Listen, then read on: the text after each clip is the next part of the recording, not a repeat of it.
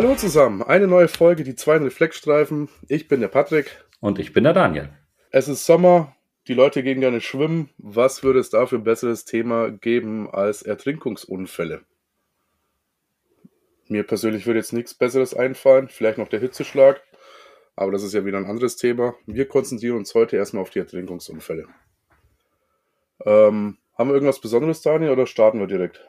Wir können, glaube ich, direkt starten. Ähm, guckt nochmal in unsere Blogbeiträge, können wir mal nochmal äh, setzen. Da haben wir noch ganz viele schöne Sachen gesetzt. Unser Medikamentenbuch ist immer noch online, natürlich logischerweise, ja. was für euch äh, zum Download da ist mit allen Medikamenten aus dem Pyramidenprozess. Ja, wunderbar. Dann äh, quatschen wir gar nicht lange, sondern äh, steigen direkt ein. Ertrinkungsunfälle. Da habe ich natürlich ein paar Zahlen, Daten, Fakten für euch, um euch direkt vorweg gleich mal ein bisschen äh, zu fordern. Und zwar hat 2014 die WHO Zahlen und äh, Fakten veröffentlicht und die sind tatsächlich ähm, ja schon relativ beeindruckend, denn ähm, jährlich passieren so circa 370.000 bis 400 Ertrinkungsunfälle weltweit. Wenn man das mal runterrechnet, das sind äh, ungefähr 42 Ertrinkungsunfälle pro Stunde weltweit. Und damit hat es dann äh, auch äh, der Ertrinkungsunfall geschafft, in die Top 10 der häufigsten Todesursachen, ja, sich ein Plätzchen zu verdienen. Was gibt's noch zu sagen? Insgesamt sind tatsächlich doppelt so viele Männer wie Frauen betroffen. Finde ich auch schon ein bisschen bezeichnend. Und äh, mehr als die Hälfte der Ertrinkungsopfer gesamt waren unter 25 Jahre alt. Dabei muss man beachten, dass es so ein zweigipfliges äh, Alters, also so eine zweigipflige Altersverteilung gibt. Die eine Spitze wird erreicht so in Kleinkindesalter. Na, das wird äh, charakteristisch für die äh, für den Erkundungsdrang sein. Ne? Die Kleinkinder, die wollen die Welt erleben, die wollen alles rausfinden, die sind neugierig, haben auch nicht so äh, eine ausgeprägte Angst vor Dingen und sind dann einfach offen für alles und dann passiert halt das Unglück. Und ähm, die zweite Spitze findet sich dann wieder so in der Adoleszenzzeit, also im jungen Erwachsenenalter. Und hier ist es äh, leider alterstypisch so ein bisschen die Selbstüberschätzung. Und ähm, Selbstüberschätzung im Allgemeinen wird halt dann auch noch viel durch den Alkoholgenuss begünstigt. Ich habe jetzt noch Zahlen aus Deutschland. Da waren es 2017 so um die 537 Todesfälle durch Ertrinken, also alle Altersklassen zusammen. Und davon waren dann fünf, äh, waren 46 unter 15-Jährige. Und damit ist es dann halt leider auch so, dass Ertrinken damit die zweithäufigste unfallbedingte Todesursache ist. Da hast du aber irgendwie noch aktuellere Daten, ne? Genau, ich habe vorhin noch mal so ein bisschen im Laufe der Vorbereitung noch mal in, der, in Statista reingeschaut und die Zahlen noch mal aus den letzten Jahren so ein bisschen angeschaut. Also es ist zum Glück eine, eine rückläufiger Zahl ähm, der Ertrinkungsnotfälle so leicht zu verzeichnen, wobei es immer wieder so Spitzen gibt. Ähm, Im letzten Jahr ohne die ähm, Ertrinkungs äh, Ertrunkenen durch die Flutkatastrophe in Rheinland-Pfalz und in Nordrhein-Westfalen waren es im letzten Jahr 299 Personen im oh. Vorjahr 378. Und wenn man so ein bisschen so den, den Höchststand der ertrunkenen Personen anschaut, waren es 2002 644 Personen, die ertrunken sind. Wenn wir mal so ein bisschen so eine Relation haben zu den USA, die natürlich von der Bevölkerung deutlich größer und Co. sind, ertrinken im Jahr in, der, in den USA relativ konstant circa 3900 Personen jährlich.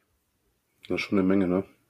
Das ist tatsächlich gar nicht mal so wenig, wie man sich das äh, so vorstellt. Aber es ist schön, dass die Zahl so ein bisschen mit den zurückläuft. Man sieht, denke ich, immer wieder, wie der Sommer sich so ein bisschen verhält und äh, ja, ja. ja. Natürlich haben wir dann äh, auch im Frühjahr und im Sommer so, ein, so eine Gipfelverteilung auch, ne? Weil gerade so die Wasseraktivitäten macht man halt dann auch im Frühjahr und im Sommer. Also im Winter äh, reduziert sich das ein bisschen. Wo man aber auch sagen muss, es sind ja nicht nur die äh, Kinder oder junge, leichtsinnige Erwachsene, die äh, ertrinken. Es gibt halt auch ja, Berufe, die mit Wasser zu tun haben. Hafenarbeiter, ähm, Personal auf Schiffen etc. Äh, etc. Auch die sind betroffen. Ne? Also es ist nicht nur der erwachsene Betrunkene. So fair muss man dann auch mal sein. Ähm, dann lass uns direkt weiter zur Definition gehen. Und da müssen wir zuerst mal festhalten, dass man unter Ertrinken den kompletten abgeschlossenen Vorgang des Ertrinkens meint, also dem Ersticken nach Eintauchen in Flüssigkeit und dem Versterben innerhalb von 24 Stunden. Wenn man dieses äh, Ereignis zumindest initial überlebt, spricht man vom beinahe Ertrinken. Um es genauer zu nehmen, gibt es den Begriff der Immersion. Das bedeutet das Eintauchen von mindestens Gesicht und Atemwege im Wasser oder Flüssigkeiten allgemein. Man kann ja, was weiß auch ich, auch in einem Topf mit Öl trinken. Ähm, dann gibt es noch die Submersion. Das ist dann das Untertauchen des kompletten Körpers unter Wasser. Der Begriff Ertrinken, wie ich gerade schon gesagt habe, versteht sich mit dem Versterben innerhalb von 24 Stunden. Und wie ich gerade schon gesagt habe, das beinahe Ertrinken dann, wenn der Patient mehr als 24 Stunden überlebt, nach Submersion oder Immersion. Dann kann man auch noch unterscheiden zwischen nassen und trockenem Ertrinken. Da hat man ähm, so eine Verteilung von 85 bis 90 Prozent der, ähm, des feuchten oder nassen Ertrinkens, also sprich ne, mit Aspiration von Wasser in die Lunge. Und 15 Prozent erleiden äh, im Rahmen des Ertrinkens einen persistierenden Laryngospasmus. Und dieser verhindert dann bis zum Eintreten des Todes das Eindringen von Flüssigkeit in die Lunge. Und da spricht man halt vom trockenen Ertrinken. Also das feuchte 85 bis 90 Prozent, das trockene so 10 bis 15 Prozent. Jetzt könnte man auch noch differenzieren zwischen Ertrinken mit Salzwasser und Ertrinken mit Süßwasser. Hat für uns in der Präklinik eigentlich relativ wenig Bedeutung. Das eher in den sekundären Bereich, dann in der Klinik, aber ich will es mal kurz ansprechen. Ähm, Im Salzwasser haben wir das hypertone Wasser. Wenn das in die Lunge gelangt, führt es äh, zum Einstrom von interstitiellen und intrazellulärer Flüssigkeit in die Alveolen und damit kommt es dann zu einem alveolären Lungenödem. Trinkt man jetzt im Süßwasser, hat man eine hypotone Flüssigkeit, die zerstört das Surfactant in den Alveolen. Und das wissen wir, das braucht man, um die Oberflächenspannung aufrechtzuerhalten an den Alveolen. Und die kollabiert halt dann, wenn das weggeschwemmt wird.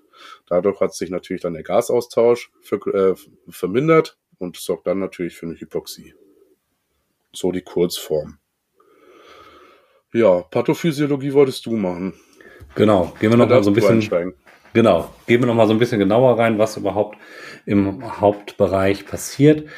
Man muss sagen, in 90 Prozent der Fälle kommt es halt gerade bei dem Kopf unter Wasser, also bei der Submission, kommt es eben dazu, dass es zu einem reflektorischen Laryngospasmus führt, um halt einen Schutz vor dem Wasser, vor dem Eindringen der Lunge zu begeben.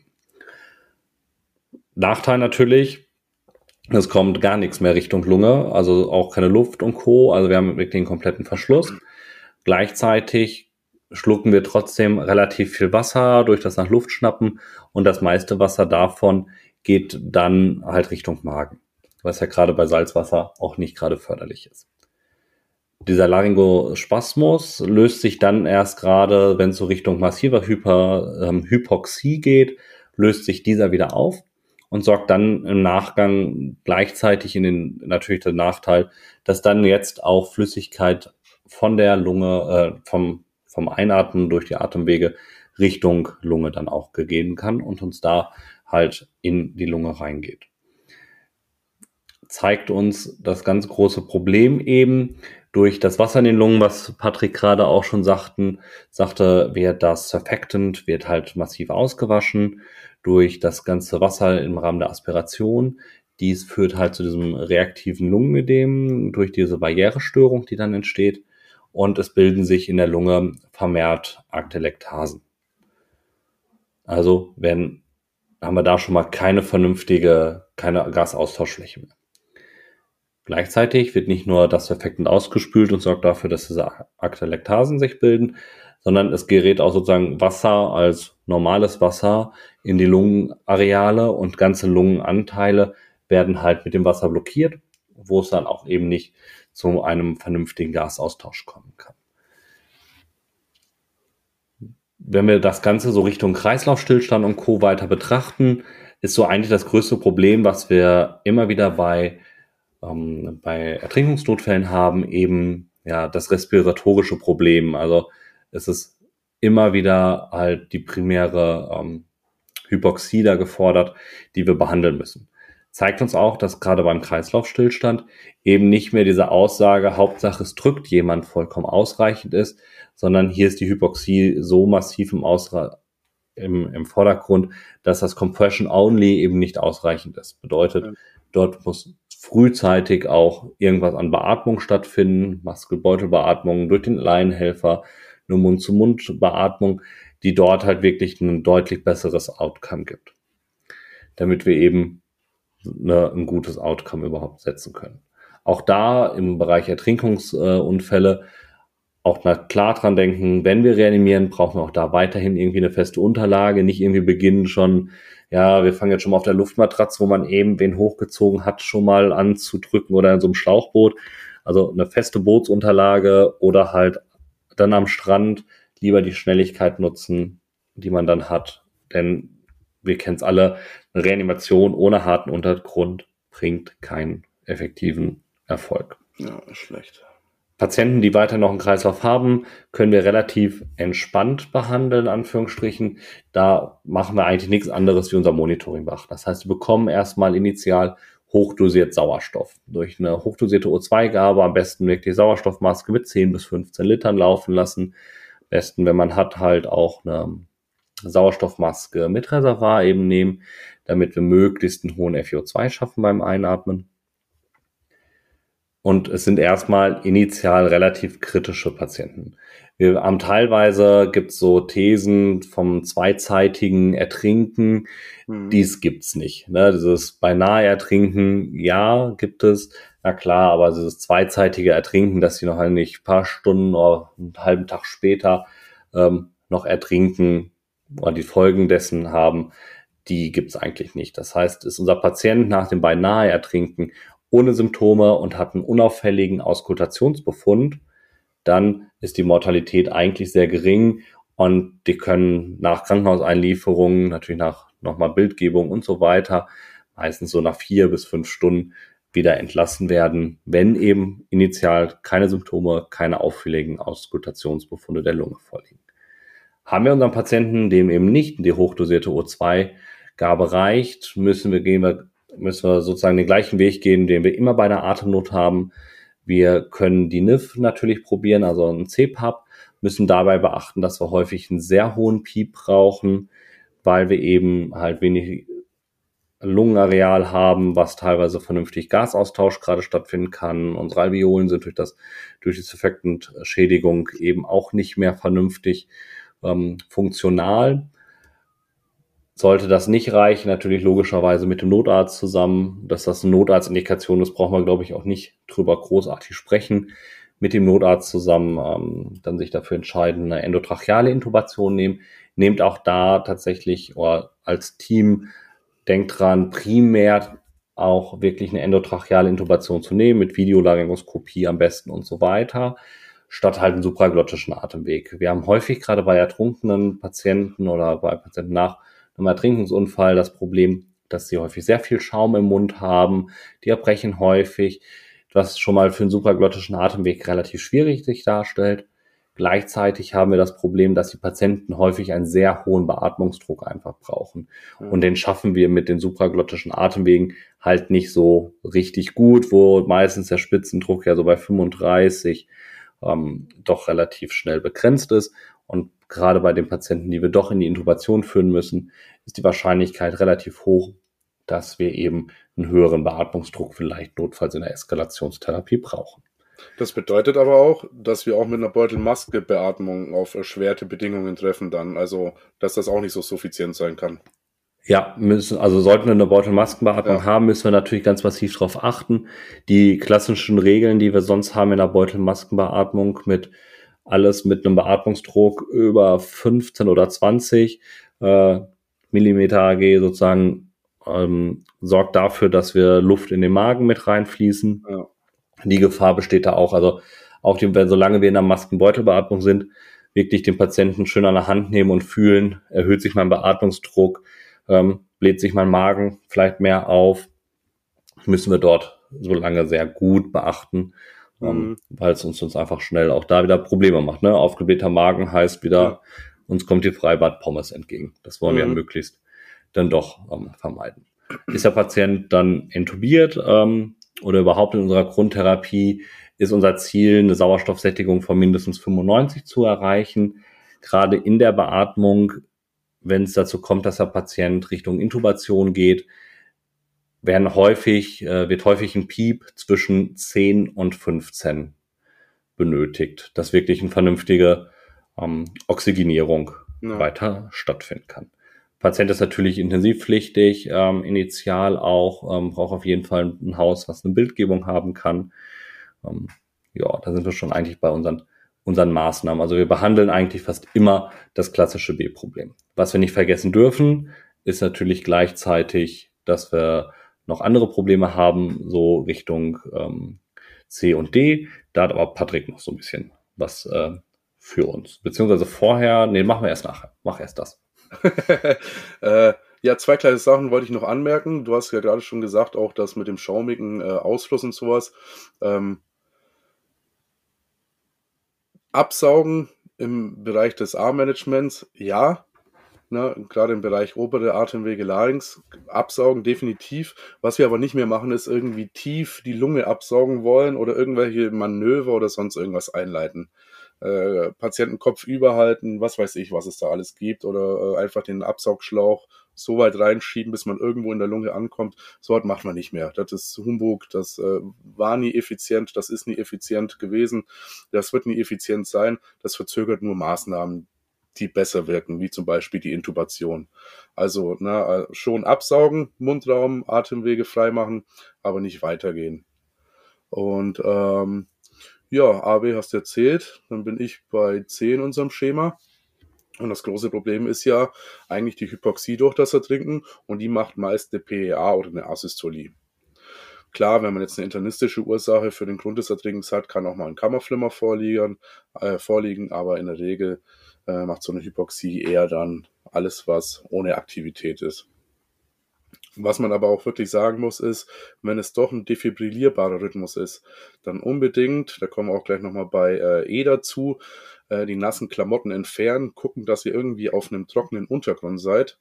Ähm, und wenn es nicht anders geht und ihr seid irgendwie doch in eine Pfütze oder sowas, dann alle Personen, die an der Behandlung beteiligt sind, irgendwie auf die Schuhe bringen, dass die alle auf ihren Beinen stehen, weil die Sohle isoliert. Sonst schaffen wir da vielleicht doch irgendwie einen Spannungsbogen, wenn wir den Patienten schocken wollen, kriegen dann vielleicht doch irgendwie was ab. Das wollen wir ja nicht, ne?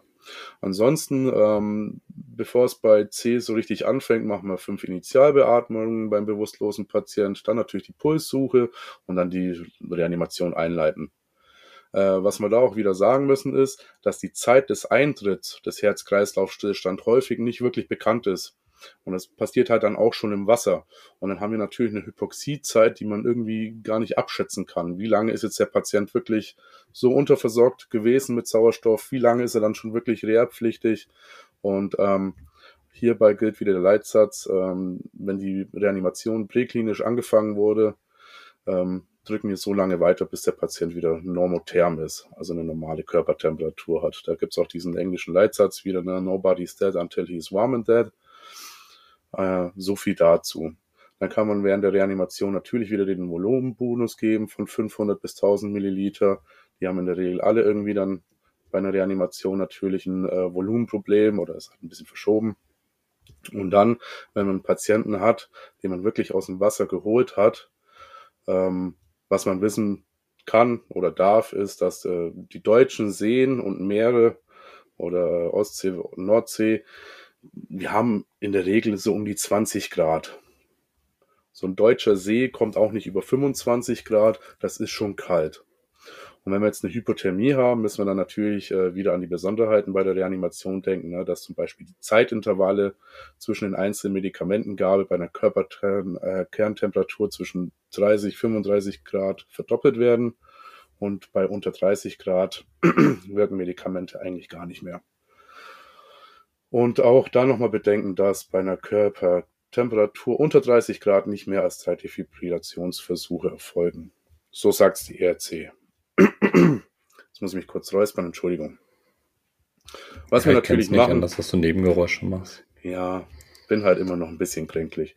Ähm, was wir natürlich bei D machen, ist ein Blutzucker messen. Das machen wir immer. Jeder, der bewusstseins eingetrübt ist oder bewusstlos, kriegt natürlich einen äh, Blutzucker gemessen, Haas und Hitz ist es mit dabei. Äh, natürlich gucken wir auch mal in den äh, Pupillen nach, was da so abgeht, ob es vielleicht doch einen Unfall gab. Ne?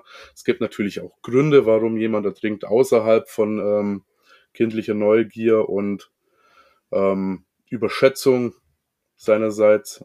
Ne, es gibt internistische Notfälle, es gibt einen Herzinfarkt, es gibt aber auch neurologische Notfälle wie ein Schlaganfall oder ein epileptischer Anfall, der natürlich auch im Wasser kommen kann. Das hatte ich im äh, Hallenbad Werl. Ich weiß gar nicht, warst du da damals dabei? Nee. Mit dem epileptischen Anfall im Wasser im Hallenbad und den haben sie da leider in seinen Krampf nicht aus dem Wasser gekriegt. Da sind wir dann noch mit ins Wasser gesprungen, um den dann äh, irgendwie rauszubekommen. War auch ein äh, spezieller Einsatz. Äh, an sowas muss man aber auch denken. Und klassisch ist natürlich auch, wenn irgendjemand einen Köpfer macht oder so, dass es vielleicht auch irgendwelche Verletzungen gibt. Schädel-Hirntrauma, Wirbelsäulenverletzungen. Und sowas muss man auch denken. Ähm, habe ich wieder weit ausgeholt. Aber wie gesagt, bei D, es können alle Grade von Bewusstseinsstörungen und Einschränkungen möglich sein. Deswegen unbedingt den Zucker messen und die Pupillen einmal reingucken. Dann haben wir natürlich noch das große E. Die Hypothermie ist da das, was äh, unbedingt ähm, ja, behoben werden muss. Ne? Nasse Kleidung entfernen, den RTW unbedingt vorheizen. Auch da wieder das eigene Schwitzen ist kein Maßstab für Wärme. Und den Patienten dann halt so gut es geht irgendwie versuchen zu erwärmen, aber eher passiv durch Decken, durch äh, Wärme etc. Und was wir natürlich machen müssen, ist eine Begleitverletzung äh, oder nach Begleitverletzungen suchen. Das ist auch wichtig. Ne? Aber nicht so, dass wir vielleicht irgendwelche lebensnotwendigen Maßnahmen verzögern oder auch, dass der Transport zu weit verzögert wird. Und was ich nochmal ergänzen möchte, ist, dass wenn wir einen Patienten unter Reanimation nach dem Ertrinken äh, in ein Krankenhaus bringen, wäre vielleicht eine ECMO-Möglichkeit nicht das Schlechteste. Ja. Weg haben wir aber noch was vergessen. Wie kriegen wir denn so einen Patienten überhaupt aus dem Wasser? Ja, da haben wir verschiedene Varianten. Was wir natürlich da beachten sollten, ist am besten der, die absolute Wichtigkeit der Eigenschutz. Also ja. jetzt einfach reinrennen und den mal eben rausziehen. Ähm, unterschätzt das nicht. Selbst wenn man sagt, boah, ich äh, bin relativ gut im Schwimmen, unterschätzt nicht die Panik des, äh, des Patienten, der dann doch relativ kräftig ist und euch vielleicht doch mal so ein bisschen rausziehen. Ähm, das heißt, was wir schon mal machen können, den irgendwelche Sachen äh, zuwerfen, die schwimmen können ähm, ich weiß, bei unserem einen Arbeitgeber, da hat man sogar extra schwimmfähige Feuerwehrlein, das ganz praktisch schon mal ist, die man mhm. dem zuwerfen kann, dass er die, dass man den damit ziehen kann, wenn es sozusagen noch im Wasser ist. Ähm, so doof es klingt, ein Schwimmball, irgendwas, was schwimmen kann, wo er sich schon mal dran festhalten kann. Ansonsten natürlich mit der DLRG oder mit der Feuerwehr dann die ja. Rettung ziehen. Ja, wir haben aber auch noch schwimmfähiges Zeug auf dem RTW, ne? Das Beinboard kann schwimmen. Gut, Hast du schon mal so ein zuwerfen, ne, würde ich ja. vielleicht ein bisschen aufpassen, aber mit Abstand. Und die Vakuummatratze oder die Vakuumsachen, Pneumo oder pneumatische Schienen, die können alle schwimmen, ne? Also da muss man ja. vielleicht einfach auch ein bisschen. Ja, also die Vakuummatratze äh, würde ich lassen, die hat nicht genug Auftrieb. Aber das Beinboard hat genug Auftrieb, das kann man tatsächlich machen. Ich sage nur, was der Hersteller sagt. Ähm, ja, das schwimmt, hat aber nicht genug Auftrieb. Ähm, was genug Auftrieb hat, ist auf jeden Fall das Beinboard. Bis zu einer gewissen Gewichtszahl das gar kein Problem. Ja. Ähm, das ist immer noch eine gute Möglichkeit. Ähm, guckt auch da, dass ihr natürlich euch dann nochmal eine Sicherung habt. Wenn ihr sagt, boah, ihr seid so sicher im Schwimmen, habt einen Rettungsschwimmer und Co., kann man das, denke ich, durchaus machen. Ähm, ansonsten sollte geschaut werden, dass die Patienten, wenn die bewusstlos im Wasser irgendwie treiben, dass sie relativ horizontal eben gerettet werden, damit es ähm, nicht irgendwie nochmal zu einem Durchbewegen kommt, halt dadurch, dass die Patienten in einer starken Hypotonie und ähm, auch in einer Hypothermie sein werden, wollen wir die möglichst äh, horizontal retten. Was wir eben nicht mehr brauchen, ist das, was man ja zeitlang mal gemacht hat, ist es jeder ins Wasser gefallene braucht hier die große Wirbelsäulenimmobilisation und hast du nicht gesehen, ja, passt unserer Anamnese, also haben wir eine auffällige Anamnese, in dem Bereich oder in die Richtung Wirbelsäulenverletzung machen wir es ganz normal, wie wir es aus unseren Factsheet, Nexus-Kriterien kennen, dass wir dort dann das Ganze dann anpassen. Ja, irgendwas wollte ich jetzt gerade noch gesagt haben. Vielleicht fällt es mir gleich nochmal ein. Wir haben noch gar nicht über so äh, allgemeine Symptome auch gesprochen, ne? Also es, äh, ich habe noch rausgesucht, was man eigentlich, wenn man jetzt zum Beispiel mit dem RTW an so einen See anfährt, oder du bist vielleicht sogar mit der DLRG auf dem Boot und du näherst dich so einem Patienten auf Wasser, und eigentlich so den Patienten auf Sicht in drei Kategorien einteilen kann. Ne? Und daraus auch eine Rettung irgendwie festmachen kann, wie das erfolgen sollte. Und das ist ja schon, wie du gesagt hast, eigentlich. Ähm, entweder ich habe einen Patienten, der ist komplett wach, ansprechbar, keinerlei Trauma oder sonst irgendwas, durch eine schnelle Anamnese erkennbar, dann kann man den normal retten. Also einen ansprechbaren, der aber irgendwie Schmerzen äußert, sagt, er hat vielleicht einen Köpfer gemacht, der ist auf den Kopf gefallen, also alles in Richtung Wirbelsäulentrauma, dann äh, so wie du das gesagt hast, patientengerecht, ne, unter eventueller Protektion der Wirbelsäule rausholen, also so waagerecht wie möglich, so wie du es gesagt hast. Und wenn du aber dann so bei dem bewusstlosen Patienten bist, der einfach nur noch treibt, dann muss der sofort aus dem Wasser raus. Da dann halt auch nicht mehr drauf achten, ob irgendwie vielleicht doch ein Sturz vorliegt oder sowas, dann muss der aus dem Wasser raus, dann muss das ABCDE durchgezogen werden und dann den äh, REA-Algorithmus, da hilft alles nichts. Ne? Also jemand, der bewusstlos im Wasser liegt, immer rausziehen, immer sofort behandeln. Ja. Ja. Ja, fassen wir also nochmal zusammen. Kritisch krankes Notfallbild, gerade in der Initialbehandlung relativ ähm, ganz klassisch nach unserem ABCDE-Schema abzuarbeiten. Also frühzeitig schauen, wie unsere Sauerstoffsättigung ist. Und wir behandeln in den meisten Fällen halt das respiratorische Problem. Zielsättigung möchten wir erwägen bis zu 95, den Piep da drauf achten, wir meistens, wenn es Richtung Beatmung geht, einen hohen Piep zwischen 10 und 15 brauchen. Im Rahmen der Reanimation, wie Patrick gerade sagte, wenn sogar vielleicht vorhanden eine ECMO-Möglichkeit erwägen, ähm, weil das der passende Patient dafür ist und auf jeden Fall nicht die Hypothermie vergessen. Ja, ansonsten, ja, umso kränker der Patient, umso mehr braucht er. Ähm, ich glaube, ähm, das Legen der Magensonde sollte obsolet sein.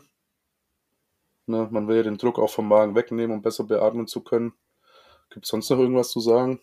Wir sind so nee. schnell heute. Ja, ist halt ein kleines, kompaktes Thema mal ausnahmsweise.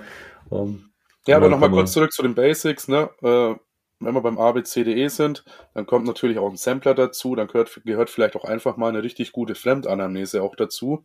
Wenn der Patient selbst schon nicht mehr antworten kann, dann hat das bestimmt irgendjemand gesehen, was passiert. Dass man da vielleicht nochmal dran denkt. Und das ist natürlich auch, wenn man so ein äh, Trinkungsopfer hat, wenn ich jetzt an den klassischen Badesee denke, da sind Leute, die sind alle aufgebracht. da muss man einen coolen Kopf bewahren. Und dann, ähm, was gibt's denn sonst noch zu sagen? Ja, eigentlich ist dann alles, was passiert, so das sekundär erzeugt im Krankenhaus, ne?